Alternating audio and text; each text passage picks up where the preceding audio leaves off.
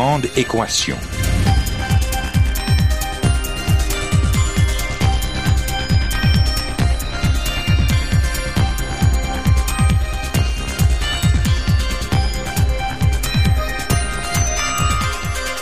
Ici Normand Mousseau, bienvenue à La Grande Équation, votre rendez-vous hebdomadaire avec la science.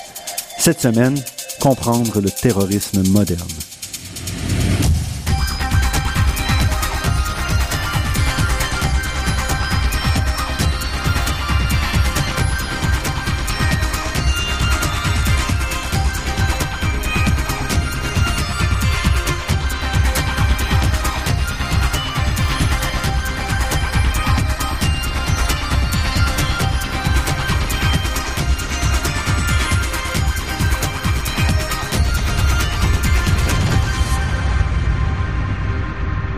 Chaque jour ou presque, les médias nous rapportent un acte terroriste, parfois très près de nous, parfois dans des endroits d'où nous ne savons rien ou presque. Trop souvent, toutefois, on explique l'attentat comme un acte de démence ou presque, dont on peut s'approcher de manière rationnelle. Après tout, qui peut justifier de manière rationnelle la pertinence d'assassiner des innocents? Une telle perception, si elle nous rassure sur nos propres positions, clôt le débat beaucoup trop rapidement en niant l'existence de causes profondes, de mécanismes et de structures qui génèrent de l'intérieur et de l'extérieur les conditions propres à l'émergence de cette violence. C'est pourquoi il est essentiel qu'on aille au-delà de la nouvelle et qu'on se penche sur le phénomène du terrorisme de manière scientifique. Et nous avons le plaisir cette semaine de nous pencher sur cette question avec une des grandes expertes canadiennes du domaine, Aurélie Campana est professeure au département de sciences politiques de l'Université Laval. Elle est aussi titulaire de la chaire de recherche du Canada sur les conflits et le terrorisme. Comme nous le verrons, elle s'intéresse au terrorisme sous de nombreux aspects qui vont bien au-delà de ce qu'on peut voir à la une des journaux. Aurélie Campana, merci d'avoir accepté cette invitation. Merci à vous. Commençons par la question simple. Qu'est-ce que le terrorisme? C'est malheureusement tout sauf une question simple, étant donné qu'il y a de multiples définitions, et j'ai même envie de dire qu'il y a autant de définitions que de chercheurs qui travaillent euh, sur le terrorisme, chercheurs qui viennent euh, de différents horizons disciplinaires, qui adoptent différentes théories, euh, différentes méthodologies également pour saisir le terrorisme. Aujourd'hui, on a plus de 200, 200 pardon, définitions du terrorisme recensées. Euh, et ce sont des définitions scientifiques. Il faudrait rajouter à ces 200 définitions euh, autant de définitions qu'il y a d'États, ou presque, et autant de définitions qu'il y a d'organisations internationales. Donc il y a un flou définitionnel euh, très très important qui est l'un des principaux problèmes que rencontrent ceux qui travaillent sur le terrorisme. Alors pourquoi cette question est, difficile à répondre? Je pense que le premier élément d'explication tient au fait que le terme de terrorisme est un terme qui euh, renvoie à différentes réalités. Le terrorisme, tout le monde s'entend à peu près sur le fait que c'est une forme de violence politique. Mhm. Là-dessus, on s'accorde. On s'accorde également sur le fait que le terrorisme est en général utilisé par une organisation politique structurée. Mais on a vu récemment que des individus isolés, que l'on qualifie de loups solitaires, peuvent également avoir recours au terrorisme. Donc ça vient un petit peu remettre en cause euh, cette notion de violence politique organisée. On s'accorde également pour dire euh, qu'en général, euh, le terrorisme vient ou est produit par des groupes infraétatiques. Mais certains auteurs scientifiques vont dire non, non, les États peuvent également euh, commettre des attentats terroristes en les commanditant, en soutenant un groupe terroriste, voire en pratiquant le terrorisme eux-mêmes. Donc là, il y a déjà euh, un, fossé qui se creuse entre ceux qui pensent que le terrorisme n'est que le fait euh, d'organisations armées non étatiques et ceux qui pensent que des États peuvent également commettre du terrorisme. Et grande difficulté, le terrorisme peut apparaître en temps de guerre, peut mhm. apparaître en temps de paix, peut frapper des États démocratiques, des États autoritaires. Donc toute cette espèce de, de, flou crée des amalgames, amalgames d'autant plus grand que le terme est excessivement politisé aujourd'hui. Ça date pas d'hier, hein. euh, c'est quelque chose que l'on voit depuis... Euh, près d'un siècle, mais depuis le 11 septembre 2001, euh, cette politisation va croissante et euh, en général aujourd'hui, euh, des acteurs étatiques vont utiliser le terme de terrorisme pour désigner un ennemi. Mhm.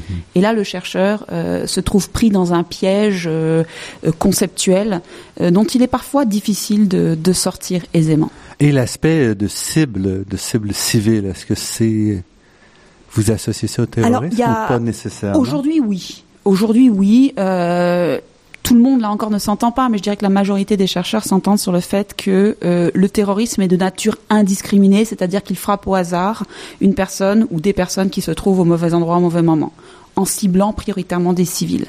D'autres euh, chercheurs vont, dire que dans l'histoire, ça n'a pas toujours été le cas. Et c'est vrai quand on, on, retourne à la fin du 19e siècle, où certains groupes anarchistes en particulier pratiquaient une forme de terrorisme discriminé, c'est-à-dire qu'ils ciblaient le représentant d'un État, russe par exemple, euh, et si ils pensaient faire des dommages collatéraux, atteindre des civils.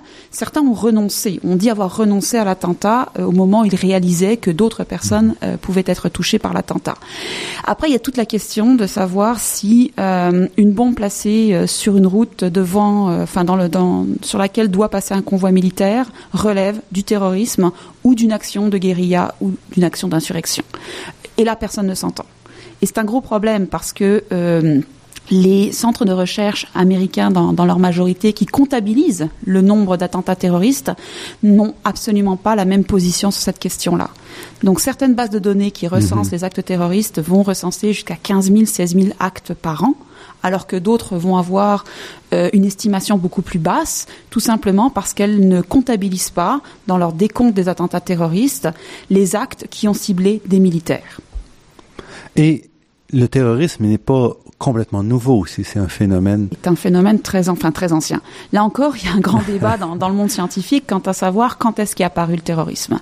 On peut dater l'apparition du terme de terrorisme est apparu durant la, la Révolution française euh, sous euh, la plume d'un caricaturiste français euh, qui a, euh, pour dénoncer l'action des, des, montagnards de Robespierre et de, de, de, de son entourage, décliné entre guillemets le terme terror, le terme latin mhm. terror, pour créer le terme de terrorisme. Mais à l'époque, ce terme de terrorisme désignait l'action de l'État. De l'État. Voilà. Mhm.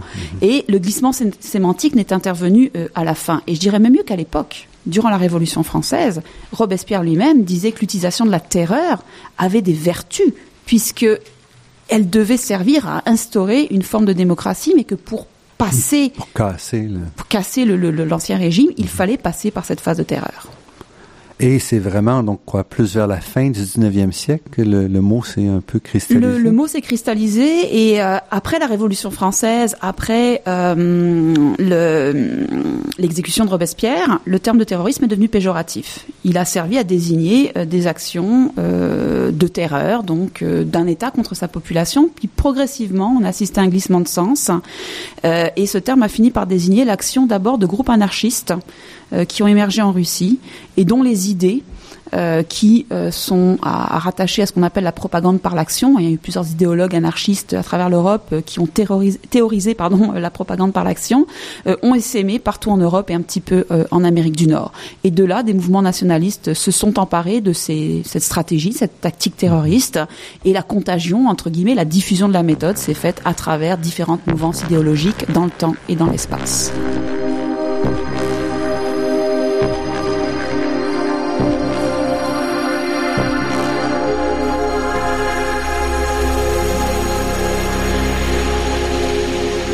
Ici Normand Mousseau, vous êtes à La Grande Équation et nous parlons aujourd'hui de terrorisme avec euh, Aurélie Campana, professeure au département de sciences politiques de l'Université Laval. Vous vous intéressez à plusieurs aspects euh, du terrorisme. Un des aspects, c'est le lien entre femmes et terrorisme. Est-ce que les, bon, vous avez écrit sur des, les femmes terroristes, puis un peu la façon dont on les perçoit. Euh, qu'est-ce qui, quel est l'enjeu ici? L'enjeu principal, c'est quand on parle de, terrorisme euh, et de groupes terroristes en général, on a toujours tendance à penser que euh, les hommes sont, sont majoritaires dans ces groupes et que ce sont les premiers à passer euh, à l'action. C'est en partie vrai les hommes sont majoritaires, mais on oublie souvent que les femmes jouent un rôle et surtout jouent un rôle beaucoup plus actif qu'on le peut l'imaginer. Souvent, on pense que les femmes euh, vont plutôt euh, s'occuper de rôles logistiques, mhm. euh, ou alors que si elles commettent un attentat elles-mêmes, particulièrement un attentat suicide, on va y voir un acte de vengeance ou une forme d'instrumentalisation, de domination masculine sur la femme. Or, toutes les recherches montrent que premièrement, les femmes occupent souvent des rangs beaucoup plus importants que ce que l'on imagine. Elle ne s'occupe pas simplement de la logistique, de transporter des armes ou de faire passer des messages. Elle euh, n'occupe pas simplement des fonctions périphériques. Elles peuvent avoir des rôles beaucoup plus importants. On l'a vu dans des groupes d'extrême gauche, euh, on l'a vu dans des groupes nationalistes, et on le voit même dans des groupes islamistes euh, aujourd'hui. Alors, ce ne sont pas des positions de leadership, mais euh, elles ne sont pas aussi inférieures ou dominées qu'on veut bien le dire. Parce que ça dépend de la politique, évidemment. Bah, ça dépend poussé de, par ou de la, l'idéologie du groupe. Ça dépend de la conception de la femme, ça dépend des normes qui traversent la, la société en question. Euh, il est clair qu'aujourd'hui, si on prend euh, l'organisation terroriste dont on parle peut-être le plus, euh, l'État islamique euh, ou Daesh, euh, que la femme ne joue pas un rôle direct assumé. Par contre, elle joue des rôles indirects. Et parmi ces rôles-là, euh, on commence à voir émerger euh, des femmes kamikazes. Et ces femmes-là ne sont pas euh, toutes instrumentalisées. Elles n'agissent pas toutes par vengeance. Elles ont, au même titre que les hommes, l'envie de passer à l'action. et même si quelque part c'est inconcevable pour nous dans nos sociétés occidentales de penser qu'une femme puisse non seulement commettre un acte de violence, mais se suicider mmh. elle-même pour commettre cet acte de violence, ben on a documenté euh, plusieurs dizaines de cas qui montrent que les femmes s'engagent volontairement dans des organisations terroristes et quelquefois se portent volontaires pour devenir kamikazes, au même titre que les hommes. Les motivations peuvent différer quelque peu. Mm -hmm. La vengeance euh, est très présente chez les hommes, elle l'est aussi chez les femmes, euh, mais de manière générale, euh, les profils sont très très mm -hmm. peu différents. Parce qu'on le voit entre autres pour les jeunes occidentaux qui vont s'enrôler, il y a des hommes et il y a des femmes. Il y a des hommes, il y a des femmes, et il y a de plus en plus de femmes. Et ce qui peut-être hum, marque une évolution dans le contexte actuel, une évolution récente, c'est que ces femmes sont de plus en plus jeunes. On voit beaucoup en Europe de jeunes euh, filles de 14, 15, 16 ans qui tentent euh, de rejoindre la Turquie et puis la Syrie et l'Irak. Euh, on a vu aussi le cas à Montréal, mmh. hein, à travers. Donc plus jeunes que les hommes. Plus jeunes que les hommes en règle générale peut-être aussi parce que euh, euh, animé d'idéaux euh, un petit peu différents, on promet aux femmes un engagement humanitaire. -hmm. certaines y vont aussi par goût de l'aventure ou sens de l'aventure, hein, une motivation qui anime beaucoup de jeunes hommes aujourd'hui qui tentent de rejoindre les rangs d'une organisation islamique combattante en, en, Irak ou en, en Syrie. Mais de manière générale, on ne peut pas faire de distinction aussi poussée entre les motivations des femmes et les motivations des hommes. Et est-ce que c'est important de, de, de se poser cette question-là? Je pense que c'est important pour deux raisons. La première parce que euh, on occulte souvent le rôle des femmes, on assimile ou on associe la violence terroriste à une violence euh, majoritairement masculine, euh, ce qu'elle est en partie. Hein, mais je pense qu'il ne faut pas euh, oublier que les femmes peuvent jouer un rôle et quelquefois des rôles très très importants euh, dans le passage à l'action, mais aussi dans la justification mmh. de cette action. Euh, là, je pense euh, à des rôles qu'ont pu assouvir certaines femmes d'idéologues dans des groupes d'extrême gauche par exemple, ou dans des groupes nationalistes. Euh, mais aussi parce que euh, euh, ça montre que le terrorisme, euh, et, et, ça on a peut-être du mal à, à, le concevoir, et c'est quelque chose qui n'est pas facilement entendable. Le terrorisme n'est pas un phénomène si exceptionnel euh, qu'on veut bien le croire, dans le sens où il a marqué l'évolution de très très nombreuses sociétés euh, dans l'histoire. Or, aujourd'hui, et particulièrement depuis le 11 septembre, on a tendance à entourer les phénomènes terroristes de beaucoup de, de mythologie, enfin d'une mythologie très développée, qui fait en sorte qu'on oublie tout ce qui s'est fait ou tout ce qui a été fait dans les années ou les décennies précédentes. On, on, on assimile aujourd'hui terrorisme à islamisme, mm -hmm. euh, terrorisme à des actions commises par Al-Qaïda ou par l'État mmh. islamique. Or, euh, je pense qu'il faut vraiment retourner en arrière, retourner dans l'histoire pour comprendre comment et pourquoi le terrorisme a été utilisé par certains groupes pour faire euh, quelquefois euh, évoluer certaines sociétés. C'est un gros aspect de, de vos travaux, c'est justement de montrer qu'au-delà de, du terrorisme islamique, le terrorisme existe ailleurs avec des causes oui. différentes euh, politiquement, là, mais mmh. avec donc de montrer que en effet c'est un un aspect avec lequel la société vit euh, depuis longtemps. Euh, donc, entre autres, vous vous intéressez beaucoup à ce qui se passe dans le Caucase. Oui. Je voudrais revenir là-dessus un peu plus tard. Mais si je reviens, vous dites qu'on l'a vu avant, le terrorisme. Est-ce que aussi l'absence de conflits armés joue un rôle pour des gens qui ne trouvent pas d'exutoire du côté d'un conflit armé de se tourner vers ces... Euh, je ne parlerai pas forcément d'exutoire. Euh, il y a une remarque préliminaire, je pense que j'aurais peut-être dû faire avant, mhm. euh, qui euh, renvoie au contexte dans lequel le, terrorisme apparaît. je l'ai dit en réponse à votre première question que le terrorisme peut apparaître dans des contextes de paix comme dans des contextes de guerre. Mais ce que l'on observe majoritairement, c'est que les actes terroristes sont beaucoup plus nombreux dans des contextes de guerre. Et donc le terrorisme est utilisé comme tactique ou comme stratégie militaire et politique mhm, mhm. par des groupes euh, de type guérilla ou des groupes insurgés. Ce serait un premier élément de réponse euh, qui permettrait de recadrer un petit peu.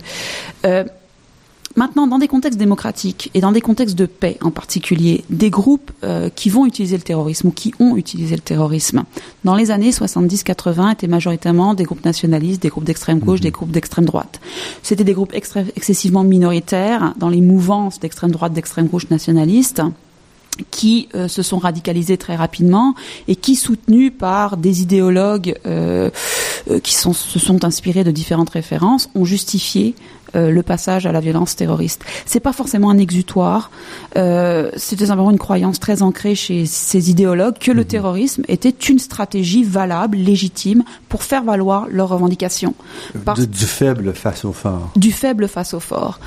Euh, Aujourd'hui, les choses ont un petit peu changé dans le sens où euh, euh, le terrorisme, c'est plutôt les groupes qui ont recours au terrorisme se sont diversifiés. Jusqu'en 2014, euh, la majorité des attentats qui ont été commis en Europe étaient encore le fait de groupes nationalistes. Et je suis persuadée que vos auditeurs vont vous dire Ah bon? Pourtant, on ne parle que des mhm, islamistes. Depuis 2014, les choses ont évolué. Donc on parle par exemple les, Basques ou les... Les euh, Basques, les Bretons, euh, les, euh, des groupes dissidents en Irlande du Nord qui ont toujours mhm. refusé le processus de paix. Alors, ils sont très peu actifs. C'est un terrorisme dit de faible intensité qui ne fait pas de victimes. Euh, qui fait des dégâts matériels, dont on parle peu ou pas à l'extérieur des frontières de, de ces régions-là.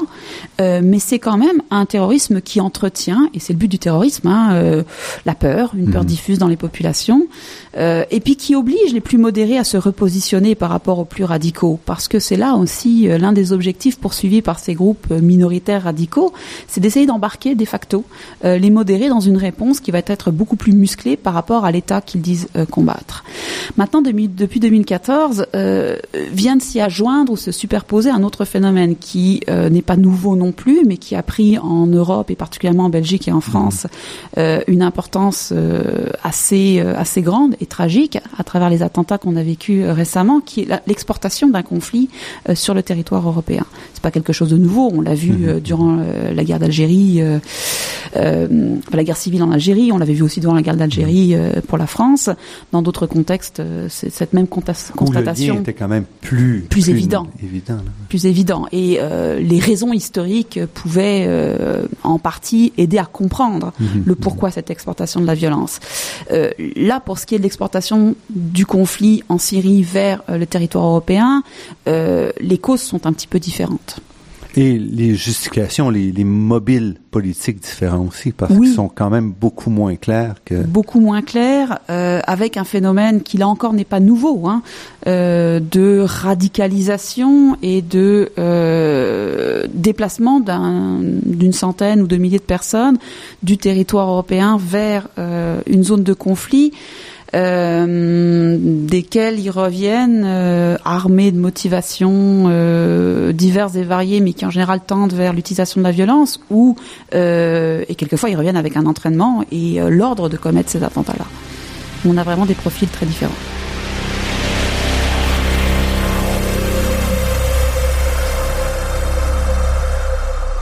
Ici Normand Mousseau, vous êtes à la Grande Équation sur les ondes de Radio VM. Et nous parlons du terrorisme avec Aurélie Campana, titulaire de la chaire de recherche du Canada sur les conflits et le terrorisme à l'Université Laval. Vous avez beaucoup écrit sur le Caucase, entre autres. Euh, ce qui est intéressant pour quelqu'un euh, nord-américain, parce que c'est un conflit assez loin où on, il est peut-être plus facile pour nous comme lecteurs, à tout le moins, de prendre nos distances. Euh, quel, quel aspect vraiment vous intéresse dans ce, ce conflit? En fait, j'en suis venue à l'étude du terrorisme dans ce conflit euh, à travers une succession d'étapes, enfin un cheminement intellectuel.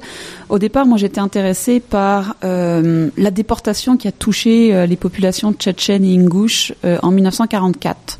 Staline a décidé, à compter de 1942, de déporter massivement euh, des euh, groupes ethniques entiers sous prétexte qu'ils avaient euh, ou qu'ils pouvaient fournir un soutien aux, aux, occupants nazis. Et le 23 février 1944 commence ce que l'on a appelé la déportation massive des Tchétchènes et des Ingouches, d'à peu près donc 400 euh, 000 personnes qui s'est passé déportation qui a été orchestrée en quatre jours. Hein, du Caucase. Du Caucase vers l'Asie centrale, dispersée vers l'Asie centrale. Et euh, je me suis beaucoup intéressée au retour des Tchétchènes en 1956 parce qu'ils ont été réhabilités et ce retour a donné lieu à de très très nombreux heurts euh, interethniques entre euh, les familles tchétchènes qui revenaient décimées hein, parce que la, la, la, déportation a, on estime causé la mort de 25 à 35 de, des populations déportées. Euh, donc retour en Tchétchénie en 1956 et ils trouvent dans leur dans leur maison des populations russes qui eux avaient été amenées sur place pour mhm. euh, cultiver les champs, pour euh, travailler dans les usines, moderniser cette partie de l'empire soviétique qui était très très faiblement avancée économiquement parlant. Heure interethnique très important et euh, une république euh, dans l'Union soviétique qui peine à rattraper les autres. Et en 1988 commence euh, un mouvement nationaliste tchétchène qui va aller jusqu'à la déclaration d'indépendance en 1991, avant la chute officielle de l'Union soviétique, avec un conflit qui commence sans commencer entre la Russie, ce qui va devenir la Russie, mhm. et, et, et, et, la Tchétchénie, enfin les indépendantistes tchétchènes, guerre qui va finalement euh, être déclarée en décembre 1994, avec très rapidement l'utilisation par des groupes tchétchènes euh, de prise d'otages massives, hein, qui peuvent être assimilés à, à, à, du terrorisme. Certains groupes tchétchènes étant aidés par des mercenaires djihadistes, euh, certains ayant reçu un entraînement euh, en Afghanistan. Donc, Parce que la Russie était en Afghanistan. La Russie, bah, l'Union soviétique était ouais. en Afghanistan entre 1979 et 1989, euh, mais c'est pas la, la raison. Euh, non, il n'y a, a, pas de lien. Ce sont mm -hmm. plutôt à la fin de la guerre d'Afghanistan, des mercenaires euh, djihadistes qui cherchaient à se reconvertir, qui cherchaient de nouveaux euh, théâtres, mm -hmm. de nouveaux conflits pour euh, exporter leur savoir-faire, exporter leurs connaissances et tenter de s'allier à des groupes locaux. Ils ont essayé de le faire en Bosnie en 92-93, ça n'a pas marché. Ils ont essayé en Somalie, ça n'a pas marché parce que euh, les populations locales rejetaient leur vision de l'islam. Mm -hmm. En Tchétchénie, ça n'a pas marché au début de la guerre, puis ça a pris parce qu'ils ont été capables de s'allier avec un chef de de guerre particulièrement euh, puissant. Euh, donc, je, je, me suis intéressée au pourquoi, comment de l'adoption par des mhm. groupes armés tchétchènes de, euh, de ces Et méthodes en terroristes. Fait, une, une, approche qui a ensuite été reprise par les républiques voisines au Daghestan. Oui, alors avec une extension du conflit à compter de 2008-2009. Alors, ce ne sont pas les républiques en tant que telles, mais des groupes armés contestataires mhm.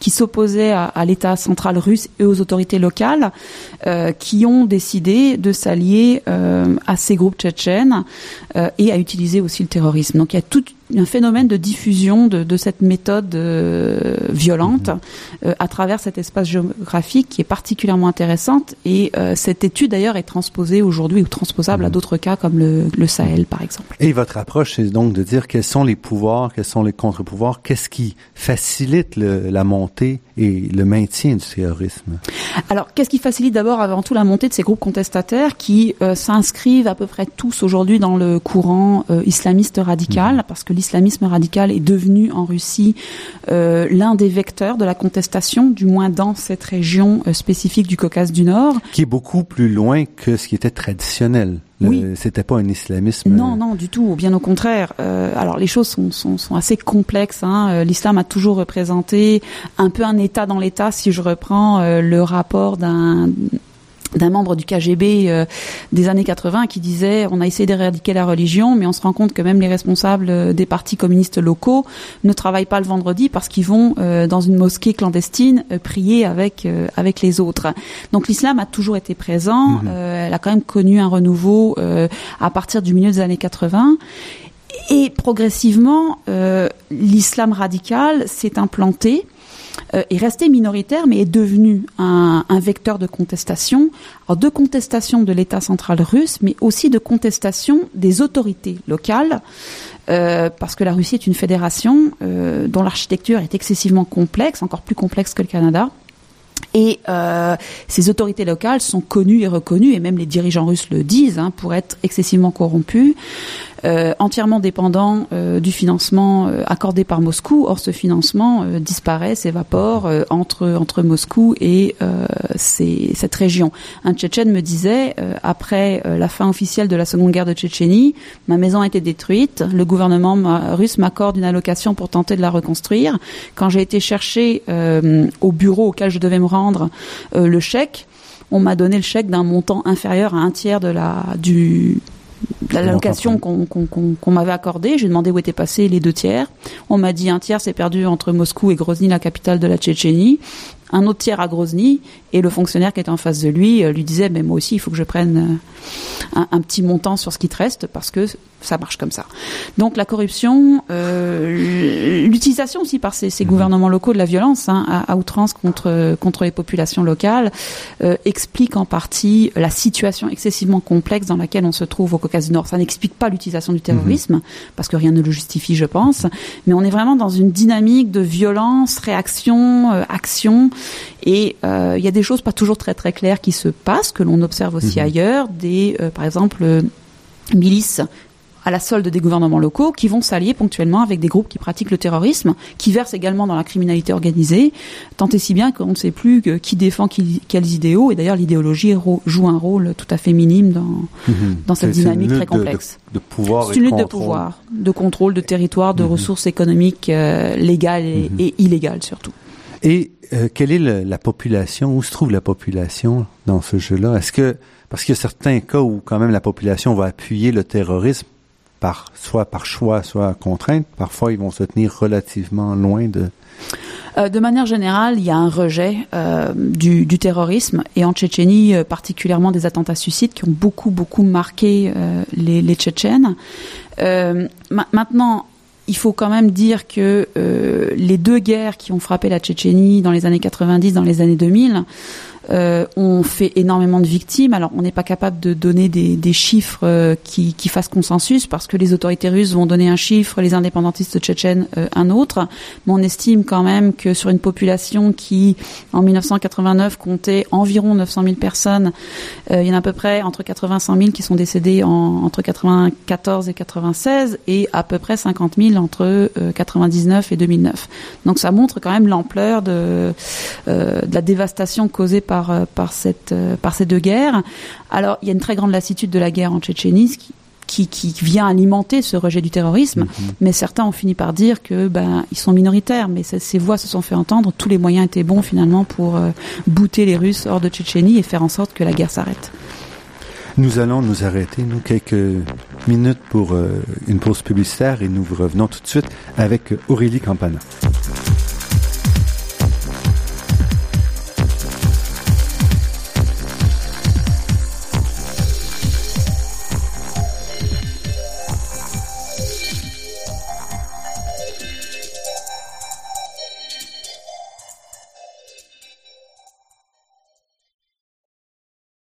Ici Normand Mousseau, vous êtes à La Grande Équation et nous sommes en compagnie d'Aurélie Campana, professeure au département de sciences politiques de l'Université Laval et titulaire de la chaire de recherche du Canada sur les conflits et le terrorisme, qui nous parle justement du, du terrorisme.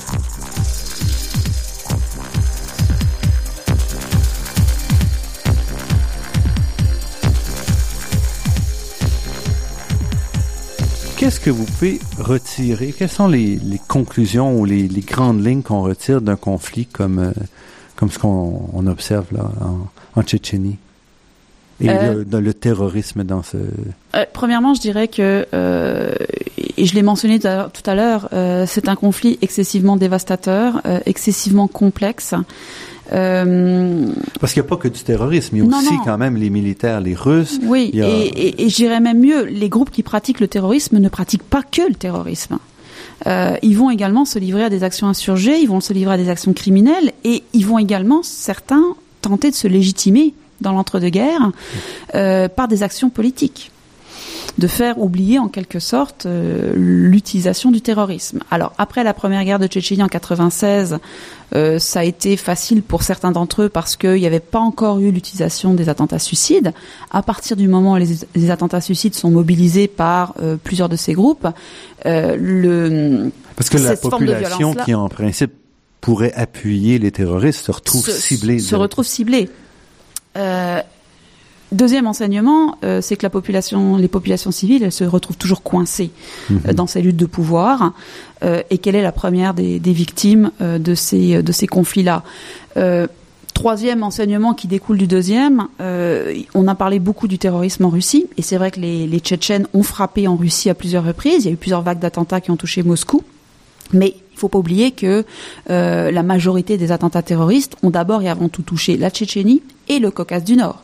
Et cet enseignement-là, euh, il pourrait être transposable à d'autres zones de conflit. Mhm. En Syrie, on, on, parle très très peu des attentats terroristes qui sont commis euh, hebdomadairement, voire quotidiennement euh, dans certaines localités. De même pour l'Irak, de mhm. même euh, durant la guerre au Normalie, enfin la phase la plus active de la guerre au Normalie.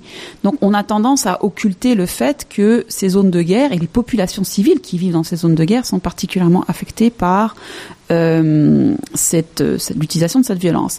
Quatrième et dernier enseignement, euh, c'est que les guerres civiles aujourd'hui sont devenues excessivement complexes. Elles l'ont toujours été, euh, mais je pense que les rivalités régionales, internationales, la complexité des jeux de pouvoir entre des acteurs locaux, mmh aujourd'hui fait en sorte que euh, on, a vraiment du mal à lire ces guerres. Et on a de plus en plus de mal à lire ces guerres. Et le terrorisme vient encore rajouter euh, à cette mmh. complexité. Parce que dès qu'un groupe armé utilise le terrorisme, il est considéré comme étant totalement illégitime, donc les États ne refusent de discuter avec ce groupe. Or, quelquefois, ils contrôlent des territoires très très larges.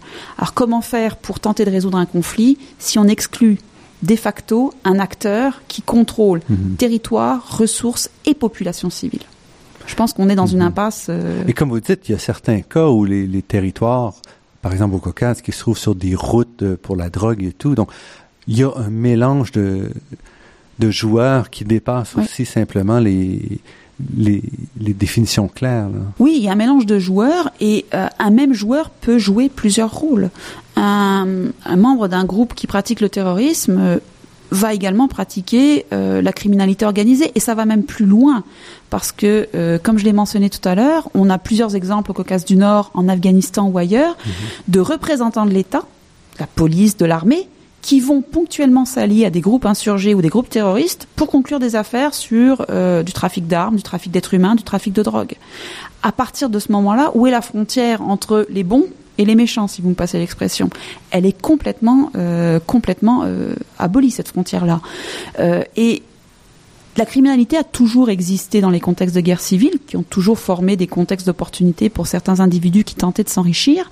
Mais aujourd'hui, euh, avec la circulation des, des, personnes, des biens, avec également les opportunités offertes par les médias sociaux, on note une accélération euh, de euh, euh, ce mélange des genres, une complexification de ce mélange des genres et des acteurs toujours plus nombreux qui investissent ces terrains-là et qui viennent plus encore brouiller les, frontières conceptuelles qui pour nous chercheurs sont très très importantes et notre compréhension de, de ces conflits-là. Ce qui rend aussi beaucoup plus difficile le la recherche d'une pacification. Mais ce qui rend d'abord, euh, me semble-t-il, beaucoup plus utile la recherche d'une explication à un niveau qui est très, très, très souvent très micro-sociologique. Mm-hmm. On ne peut pas simplement se contenter de comprendre les grandes causes structurelles, par exemple, qui peuvent expliquer tel ou tel conflit. Il faut également se pencher sur euh, ce que euh, les acteurs, donc mm-hmm. ces, ces individus, ces groupes qui sont présents sur le terrain, font, interagissent les uns avec les autres pour essayer de comprendre comment euh, ce, enfin, quelles sont les dynamiques euh, mhm. de, de, ces conflits-là. Qui, elles, peuvent varier énormément d'un espace à l'autre, d'une région à l'autre, hein, touchée par le conflit, ou euh, j'ai envie de dire d'un moment du conflit à l'autre. Mhm. Mais si on ne prend pas le temps de faire cet exercice-là, on n'identifiera pas les acteurs les plus pertinents avec lesquels discuter, ceux qui ont le plus de ressources, ceux qui mhm. contrôlent le plus de territoire, et surtout on n'arrivera pas à, à, définir les termes possibles d'un accord entre un État, un groupe d'États et des groupes euh, qui s'y opposent. Est-ce que vous trouvez que ce genre d'analyse-là fait défaut euh, au niveau euh, des joueurs internationaux? Alors, au niveau scientifique, elle fait de moins en moins défaut. Il y a euh, dans l'étude des guerres civiles un courant qui a émergé il y a à peu près une dizaine d'années que l'on appelle le courant des microdynamiques des conflits, euh, qui fait porter justement l'analyse à un niveau quelquefois très très local. Mhm.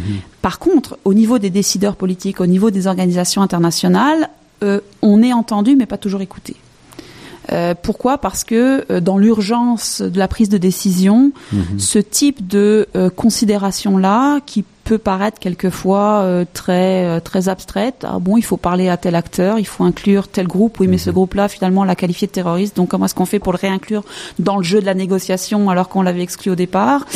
Euh, bah, Quelquefois, ce type de considération disparaît surtout quand viennent se rajouter les intérêts euh, géostratégiques de grands joueurs euh, tels que la Russie, les États-Unis, l'Iran, euh, si on mhm. parle uniquement de la région du Moyen-Orient.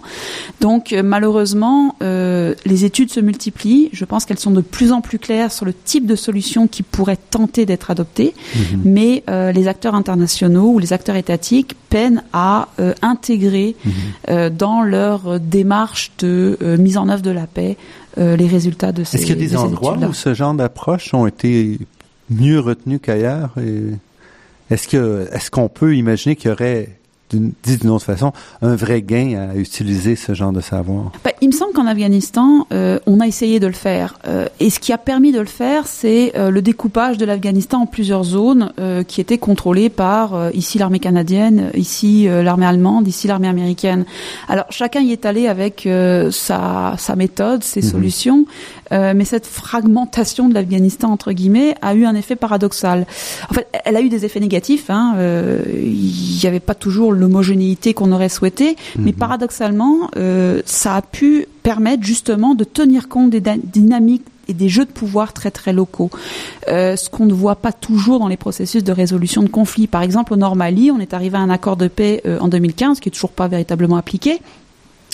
Euh, il y a toujours de la violence, euh, mais on a écarté certains acteurs, on n'a pas tenu compte euh, du rôle que jouait la criminalité organisée et le contrôle pour ces routes euh, de trafic de drogue, trafic d'armes, euh, trafic de toutes sortes de marchandises, hein, des biens comme le thé par exemple, dans euh, la compréhension qu'on avait du conflit. Donc finalement, on a une vision tronquée, une vision biaisée de, de des enjeux de ce conflit-là. On a essayé de résoudre les enjeux politiques. Mhm. Bien sûr, on ne contente pas tous les acteurs parce qu'on ne peut pas contenter tous les acteurs, mais on a oublié les enjeux économiques qu'il y avait derrière. Donc ça pose, ça pose un problème lors de l'application de ces, de ces accords de paix.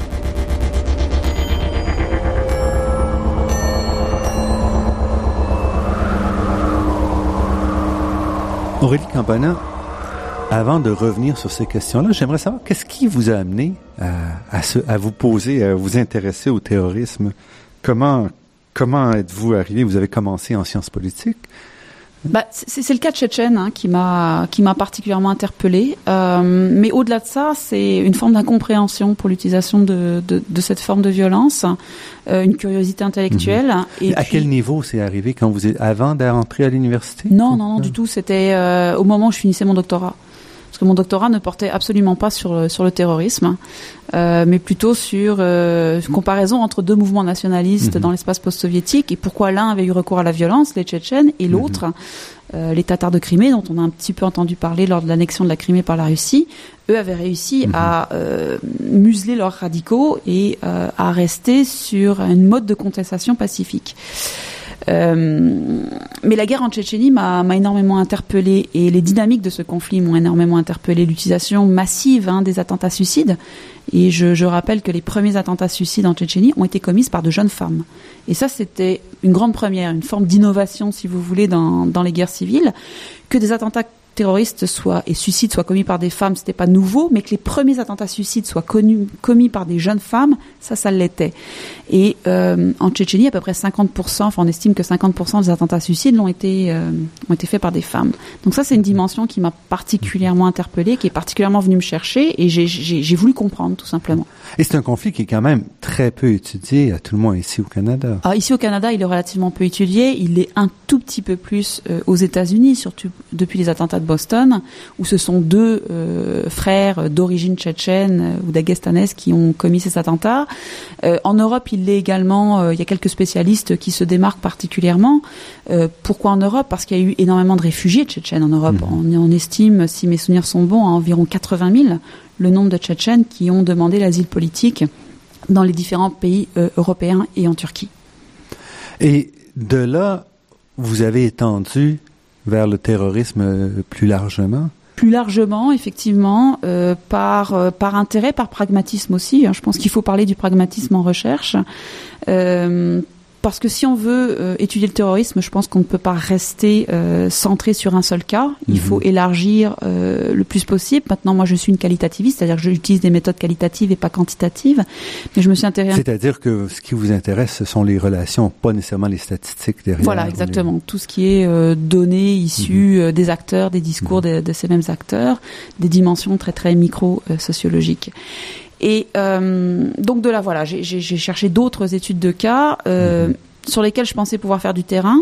Les choses se sont complexifiées. euh, je pensais par exemple en 2010 pouvoir aller au Sahel et en- la guerre a, a été déclenchée Mhm. au moment où j'ai obtenu ma subvention. Donc ça a complètement remis en cause le projet parce qu'il est hors de question de mettre la sécurité du chercheur en, en- Mhm. en jeu.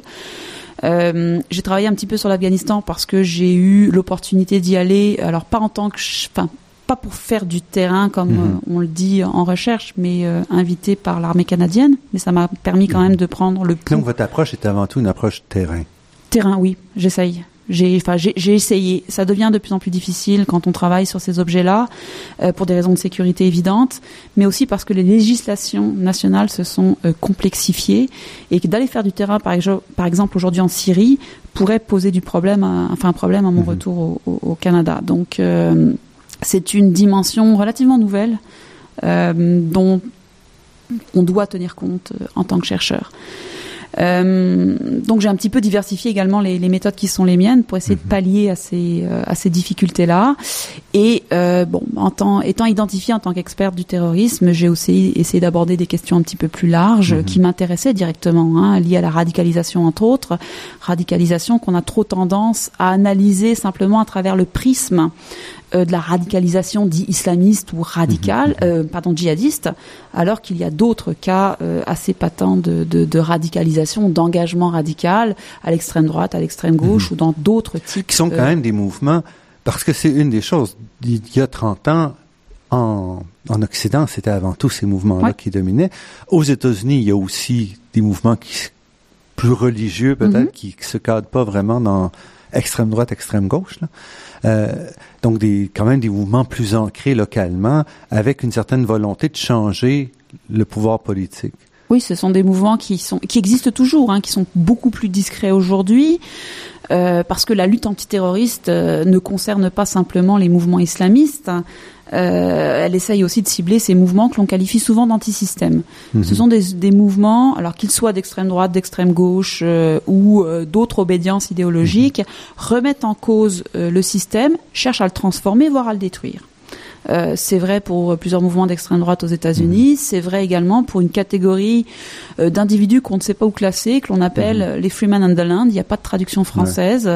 euh, ou les citoyens souverains Mhm. qui vont déclarer un royaume sur sur leur, leur terrain. On en, on en a quelques-uns à Québec ici qui sont particulièrement visibles. Et, et d'une certaine façon, ces, ces terroristes, ces groupes extrémistes ont, ont subi un peu un dommage collatéral des, du terrorisme euh, plus islamique, dans le sens que en augmentant les forces et les, la législation antiterroriste, ces groupes-là se sont aussi retrouvés euh, Oui, quel- repoussés? quelque part, oui, surtout aux États-Unis euh, et, et en Europe.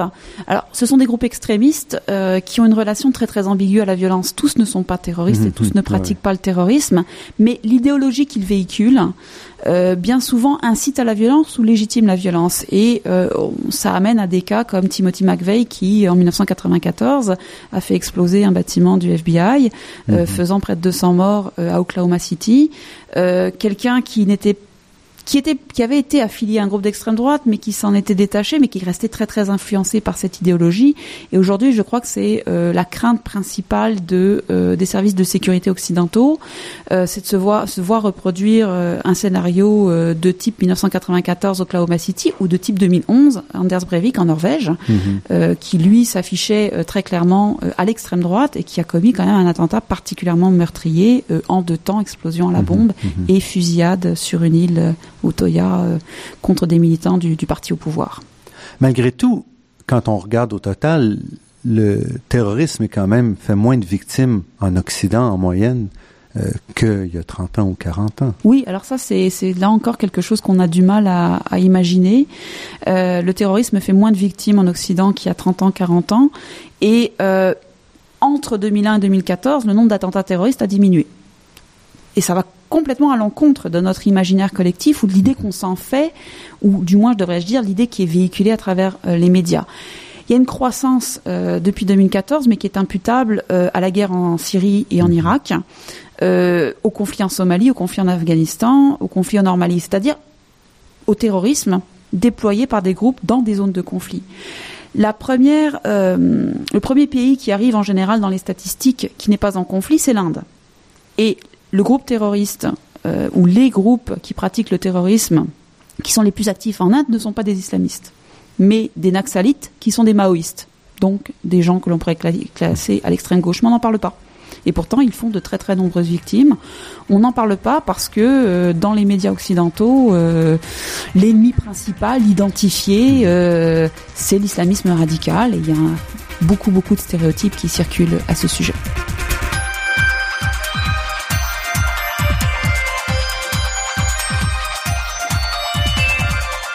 Ici Normand Mousseau, vous êtes à La Grande Équation sur les ondes de Radio VM et nous parlons de terrorisme avec euh, une experte canadienne, Aurélie Campana, professeure au département de sciences politiques de l'Université Laval. Vous avez, je suis temps de faire un peu allusion aux médias. Vous êtes certainement très sollicité par les médias. Euh, comment est-ce que vous percevez justement la représentation qu'on fait du terrorisme aujourd'hui? Je pense qu'elle est empreinte euh, de stéréotypes, comme je l'ai mentionné tout à l'heure. Euh, les médias sont toujours dans l'urgence et ils prennent pas toujours le temps de vérifier euh, leurs informations, de croiser les sources pour tenter de fournir un discours le plus distancié possible et le plus raisonné possible. Surtout quand l'attentat est en train de se produire en direct, que les informations affluent de toutes sources et on l'a vu au moment des attentats de Paris en novembre 2015 euh, et puis au moment des, attentats les plus récents, euh, que ce soit à Bruxelles, à Nice ou ailleurs. Et cette ces pratiques qui sont alimentées hein, par la formation en continu, par la disponibilité de l'information sur Internet, je, je pense qu'aujourd'hui, euh, elle a pour conséquence première de rapprocher la menace de tous les individus euh, en Occident. Euh, aujourd'hui au Canada, même si on n'est pas touché directement, un attentat survient à Nice, on a l'impression qu'il survient dans notre cours. Mmh. Euh, et surtout, cette pratique-là ou ces pratiques-là ont pour effet de décupler la menace. Vous l'avez dit, euh, le terrorisme a diminué par rapport aux années 70-80. Euh, euh, il fait moins de victimes aujourd'hui qu'il en faisait il y a 30 ans ou il y a 40 ans. Et pourtant, on a l'impression qu'une bombe peut exploser dans notre cours euh, dans 10 minutes ou demain matin ou dans un mois.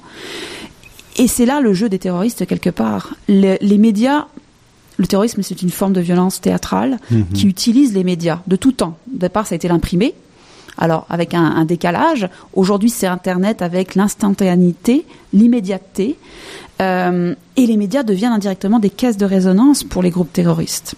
Alors certains s'en affranchissent, comme l'État islamique, qui mhm. va créer ses propres, euh, Al-Qaïda l'avait fait aussi d'ailleurs, hein, sa, sa, propre agence de communication, euh, en ciblant des publics euh, très très différents.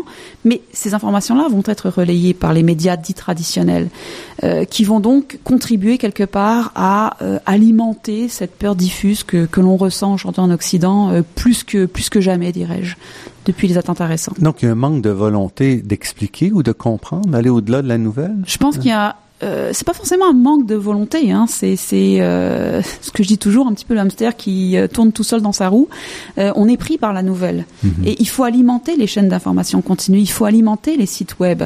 Donc, on va se nourrir à droite à gauche. Et puis, mes amis journalistes ne m'aimeront certainement pas quand je vais dire cela, mais certains ne sont peut-être pas suffisamment formés non plus, parce que le, le, terrorisme est une réalité excessivement complexe. Mhm. Euh, et certains médias, malheureusement, euh, alimentent des stéréotypes. Euh, l'équation que l'on lit bien trop souvent entre terrorisme et musulmans m'horripile à un point que vous ne pouvez pas imaginer. Malheureusement, on lit ça très très souvent dans la presse au Québec, au Canada, en Europe aussi. Hein. Et est-ce, qu'il y a un manque, le, fait qu'on n'ait pas de nouvelles étrangères, surtout sur ces territoires-là en guerre? Oui, je pense que ça, manque. Je pense que ça manque parce qu'encore une fois, il faut revenir aux réalités locales pour comprendre euh, et quand je dis comprendre, c'est pas justifier. Mhm. Euh, c'est vraiment comprendre ce qui est en train de se passer et pourquoi cette violence-là nous touche par ricochet. C'est souvent un peu le, le problème aussi d'un point de vue politique. on va souvent accuser les gens qui essaient d'expliquer, de plutôt justifier. Ah, ben les chercheurs l'ont, l'ont le vivent. Le, le vivent, hein, pour euh, mentionner l'ancien premier ministre du Canada, Stephen Harper. Il avait dit il est hors de question d'utiliser, enfin de faire une sociologie du terrorisme, ça le justifierait. Manuel Valls, premier euh, ministre de la France, après les attentats de novembre dernier, a fait le même type de remarques. J'ai eu l'occasion de parler également à un politicien belge euh, qui disait mais euh, essayer de comprendre, c'est justifier. Non, enfin moi je, je, je, je ne suis absolument pas dans cette euh, perspective-là. Mhm. Comprendre, c'est pour expliquer. Mhm. Et expliquer peut servir à prévenir. Pour s'outiller aussi. pour- Oui, exactement, pour s'outiller, pour lutter contre le terrorisme, pour tenter de mettre en place des programmes de déradicalisation. Mais si on ne sait pas d'où le terrorisme vient, Mhm. euh, comment la radicalisation opère sur un individu, comment essayer de prévenir la menace? Et on a vu quand même certains, euh, certaines initiatives justement pour travailler sur la radicalisation euh, à Montréal, entre autres. Mhm. Comment est-ce que vous percevez ça? Est-ce que vous avez été impliqué ou vous regardez ça Bah, de loin? bah, j'ai- j'étais impliquée, euh, non, j'ai pas été impliquée dans la création du centre de prévention euh, de la radicalisation menant à la violence. J'y ai fait euh, une intervention, je suis en relation euh, avec les gens qui y travaillent. Mhm. Euh, moi, je pense que c'est une très très bonne initiative qui est d'ailleurs saluée au Canada, au Québec, au Canada, mais aussi ailleurs dans le monde. Euh, maintenant, les réalités canadiennes ne sont pas les réalités euh, britanniques ou les réalités Mhm, françaises ou les réalités américaines. Le modèle pourrait être transposable, mais uniquement si euh, il est adapté Mhm. aux problèmes sociaux, aux problèmes politiques, aux problèmes économiques que connaissent les différentes régions du Parce que monde. c'est assez fascinant de voir que les jeunes radicalisés sont très différents d'un pays à l'autre. Mais ils sont très indifférents en fait d'un individu à l'autre. On a vraiment, on n'a pas de profil qui émerge. On est capable d'isoler quelques trajectoires, mais là encore, euh, tous les euh, tous ces jeunes radicalisés ne font pas forcément suivre la même trajectoire. Certains vont se radicaliser par euh, goût pour l'aventure, goût pour les armes, la violence. Alors, ces gens-là, en général, jouent beaucoup aux jeux vidéo. D'autres, au contraire, vont vouloir aider leurs prochains. Euh, D'autres, par croyance religieuse ou par croyance politique. Les profils sont tellement différents qu'il est vraiment, vraiment difficile de dire, ben, voilà le problème, voilà la solution à y apporter. Et en terminant, j'aimerais peut-être me tourner vers vos travaux. Où est-ce que vous allez? Quelles sont les, les questions qui, qui vous apparaissent là euh, ben, en, fait, actuellement, je travaille sur euh, deux euh, volets qui peuvent paraître totalement différents. Euh, le premier a trait à la diffusion des guerres civiles. Justement, comment est-ce que d'une région où il y a une guerre civile, cette guerre civile vi- en vient à toucher une autre région mhm. et, et comment les groupes que l'on dit terroristes, criminels, insurgés s'allient les uns aux autres? Ça, ça me semble important dans les dynamiques Mhm. actuelles parce que on voit dans toutes les régions touchées par des guerres civiles une extension de ces conflits-là Mhm. conflits qui sont en général enracinés dans la durée. Et l'autre volet de mes recherches euh, porte sur les extrémismes. euh, à gauche, à droite, euh, non catégorisables, Mhm. dirais-je, particulièrement en ce moment sur les Freeman Underland, donc c'est c'est c'est citoyens souverains anti-système, et de, de voir comment est-ce qu'ils justifient euh, l'utilisation de la violence et quels moyens ils euh, privilégient pour mettre en, en œuvre leur Mhm. agenda politique qui en général vise à transformer le système ou à le remettre totalement en cause. Mais ce dernier exemple, c'est limité seulement euh, à l'Amérique du Nord ou est-ce Au que Canada, ça existe? Au Canada? Euh, enfin, mes recherches portent sur le Mhm. Canada, Non, mais, est-ce qu'on retrouve ce phénomène-là on le retrouve, euh, oui, on le retrouve beaucoup aux États-Unis. Mhm. On, commence à le retrouver aussi euh, un petit peu en Europe. Vous savez, il y a une grande, grande désillusion, un grand cynisme aujourd'hui. Et euh, via Internet, euh, il y a beaucoup de théories complotistes qui, qui circulent et qui viennent alimenter l'imaginaire collectif euh, d'individus qui se reconnaissent dans, dans Mhm. ces mouvances-là. Ce sont quand même des thèmes très, très différents. Ce sont des thèmes très différents, mais qui ont trait à, à la violence, à l'utilisation de la violence, à la justification de, de la violence. Et s'il y a euh, un élément convergent dans mes recherches, c'est bien cette question-là. Pourquoi la violence Mhm. dans différents contextes? Pourquoi le terrorisme Mhm. apparaît comme une solution, qu'elle soit militaire, politique, à, un- à un moment, à certains groupes ou à certains individus? Et vous vous inscrivez donc euh, dans un, un groupe? Est-ce que vous sentez au Canada, il y a une communauté derrière vous ou autour de vous? Ou est-ce que Oui, en fait, euh, il y, a, il y, a, il y a beaucoup plus de chercheurs qu'on ne pense qui travaillent euh, de manière directe ou indirecte sur, Mhm. euh, sur ces objets. Euh, et d'ailleurs, on a monté avec plusieurs collègues canadiens un réseau qui s'appelle The Canadian Research euh, je, je m'en mêle toujours les pinceaux euh, dans l'acronyme, le Canadian Network for Research on Terrorism, Security and Society, qui euh, est basé à l'université de Waterloo et qui rassemble environ 120 chercheurs seniors et juniors euh, qui travaillent de près ou de loin sur des problématiques liées au terrorisme, à la sécurité ou à l'antiterrorisme de manière peut-être plus spécifique. Et donc, réseau financé donc au niveau fédéral Au niveau fédéral, en par, grand partie par le, par le CRSH, hein, euh, le Conseil euh, de recherche en sciences humaines euh, et sociales. Euh, on a été financé aussi par le ministère de la Sécurité publique du Canada pendant, pendant un temps. Ce financement-là a pris fin avec la fin du programme euh, fédéral euh, qui s'appelait le programme Kanishka, qui a pris fin cette année d'ailleurs. Euh, et on, on, intéresse beaucoup de jeunes chercheurs et c'est ça qui, euh, qui est notre objectif, hein, c'est d'essayer justement de, de former la relève. Mhm. Et on a de plus en plus d'étudiants en maîtrise au doctorat qui s'intéressent à ces questions-là. Il y a un effet de mode, incontestablement, que moi je constate ici euh, à l'université. Euh, mais je pense que ce sont des questions qui sont très très importantes vu euh, la réaction de nos États. Encore une fois, le terrorisme ne fait pas plus de victimes Mhm. qu'il y a 30 ans, 40 ans, mais nos États y réagissent bien différemment. Aurélie Campana, euh, professeure au département des sciences politiques de l'Université Laval, titulaire de la chaire de recherche du Canada sur les conflits et le terrorisme. Nous allons certainement continuer à vous entendre aussi ailleurs dans les médias. Je vous remercie beaucoup certainement pour cette entrevue. Merci à vous. Je remercie Daniel Fortin à la technique et pour la création des thèmes musicaux entendus à l'émission, Marc-André Miron, site Internet, et Ginette Beaulieu, productrice déléguée. Je remercie également le Fonds de recherche du Québec et l'Université de Montréal pour leur contribution à la production de cette émission. Vous pourriez entendre cette émission et toutes les autres en vous rendant sur le site Internet de La Grande Équation. L'émission est également disponible sur la page Université de Montréal de iTunes U. Ici Normand Mousseau. Au nom de toute l'équipe, je vous dis à la semaine prochaine et d'ici là, restez à l'écoute de Radio VM pour découvrir votre monde sous toutes ses facettes.